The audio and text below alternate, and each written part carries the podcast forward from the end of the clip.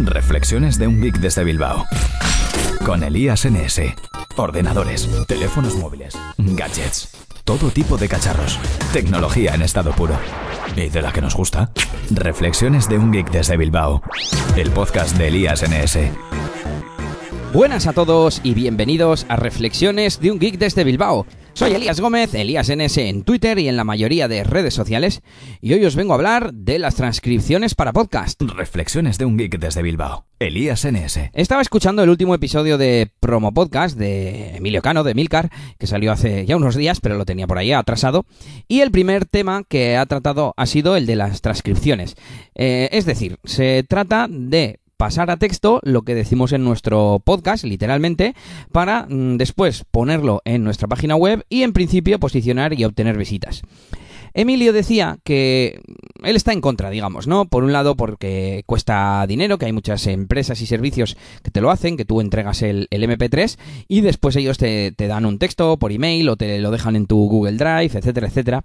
Y que esto no sirve para nada porque el usuario que busca un podcast quiere audio y que si se encuentra con un resultado de texto que se lo va a copiar, lo va a pasar a un archivo de Word, lo va a guardar en su escritorio y si te he visto no me, no me acuerdo y, y bueno, que no vamos a conseguir un nuevo oyente. Yo no estoy tan seguro y no estoy de acuerdo con Emilio. Vamos a ver, eh, por supuesto que el objetivo mm, no vamos a conseguir de una forma directa eh, nuevos usuarios gracias a las transcripciones. Lo que, de lo que se trata es de no solamente de que Google nos indexe, porque por supuesto que los capítulos con una breve descripción son indexados por Google. Se trata de mejorar el posicionamiento de esas entradas eh, en el índice de Google, de nuestros episodios en Google, ¿no? En los resultados de Google. Como sabemos, la, extensión de los textos y de los contenidos es uno de los factores y la idea es eh, pues obtener más visitas, que en esto Emilio estaba de acuerdo. Pero como decía, Emilio no pensaba que eso sirviera de nada, ¿no? Que, obtener visitas mm, de usuarios que encuentran un artículo de texto, porque es al final lo que están encontrando, sirva. A ver, eh, si tenemos una página web para nuestros podcasts, está claro que es que queremos que la gente llegue de una forma o de otra. Entonces, de entrada ya conseguir más visitas gracias a tener más texto es algo positivo. Además, yo creo que hay muchos casos en los que un usuario mm, que llega a nuestro episodio, a ese artículo de texto que, que acompaña a nuestro episodio, puede que al final se acabe convirtiendo en oyente, porque aunque en ese momento particular esté buscando una solución a un problema concreto o investigando sobre algún tema en particular, luego puede que se interese o incluso que descubra los podcasts, quizás ya escucha podcast pero no conoce el tuyo, y al final ganar esas posiciones en, en el ranking de Google, yo creo que puede ser positivo, ¿no? ¿no? No siempre van a ser usuarios que busquen un tutorial de cómo formatear un disco duro, ¿no? Que es el ejemplo que ponía Emilio en su podcast, y cogen la solución y se marchan y ya está. Ah, yo creo que hay muchos, eh, mucha variedad de tipos de usuarios o de casos, mejor dicho, de usuarios eh, que encuentran nuestro artículo gracias a ese texto de la transcripción que, que posteriormente pueden escuchar el, artículo, ¿por qué no?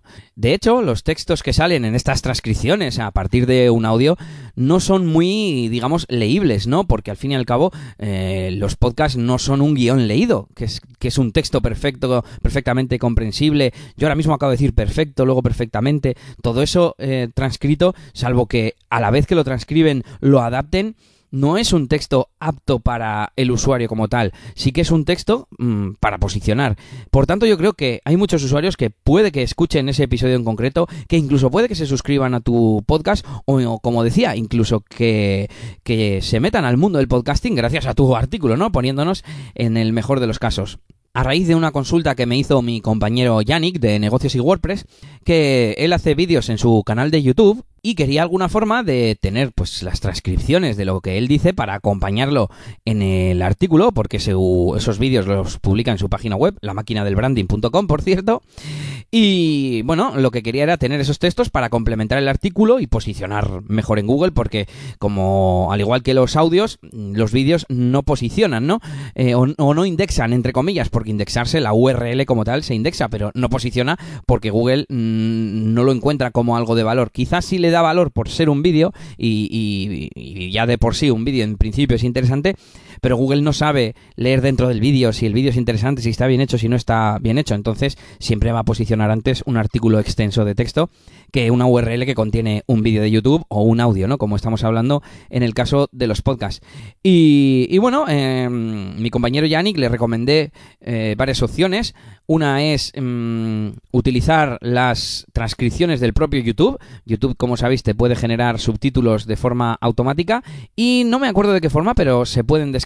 No sé si era desde el propio YouTube o había que utilizar algún sistema tipo extensión o aplicación o lo que sea, pero se podían, se podían conseguir de forma fácil. También estuve investigando algunos sitios de conversión, como hay una un servicio web que se llama Dictanote, si no me equivoco. Eso es, dictanote.co, que te permite utilizar el micrófono para, pues eso, para eh, transcribir, digamos, el audio. Claro, pero no es lo que buscamos, lo que buscamos es subir un audio. Hay algunos servicios que te permiten subir un audio, subir un fichero y te lo transforman a texto, pero la mayoría son de pago. Yo de momento lo estoy haciendo, eh, bueno, hay, hay, la forma chapucera que es poner el micrófono al lado del altavoz, reproducirlo y ya está, y se transcribe solo que no puedes utilizar el ordenador durante todo ese rato. Y aparte, eh, mismamente, el Google Drive, el editor de textos, el Google Documents, tiene una función de escribir mediante micrófono. Pues si en vez de micrófono es un archivo de podcast reproduciendo, pues también nos sirve. Y yo lo que estoy haciendo es utilizar la tarjeta de sonido externa, la pongo como fuente de entrada y de esa forma eh, no tengo que estar escuchando el podcast ni nada, ni es con el micro. Es mm, escucha directa a través de la tarjeta de sonido, digamos. Y nada, yo ya os comentaré porque ha sido justamente mm, estos días atrás. Vamos a hacer unas pruebas a ver si los artículos o los episodios que, que tienen transcripciones posicionan mejor. Pero yo en principio lo veo como algo positivo, que a la larga seguro que, ganas eh, visitas y que, bueno, al final mm, creo que la clave es valorar la relación entre el coste y los beneficios, ¿no? Si el coste es cero o cercano a cero, a poco que nos aporte, yo creo que es algo positivo. Y bueno, hasta aquí este episodio podcasteril de hoy, con las transcripciones y con estos servicios que os dejaré algún enlace en las notas del episodio y también, por supuesto, el episodio de Emilio de Promo Podcast. Un saludo y hasta la próxima. Esto ha sido todo por este capítulo. Pronto, Elías tendrá más cosas de las que hablaros en Reflexiones de un Geek desde Bilbao. Hasta la próxima.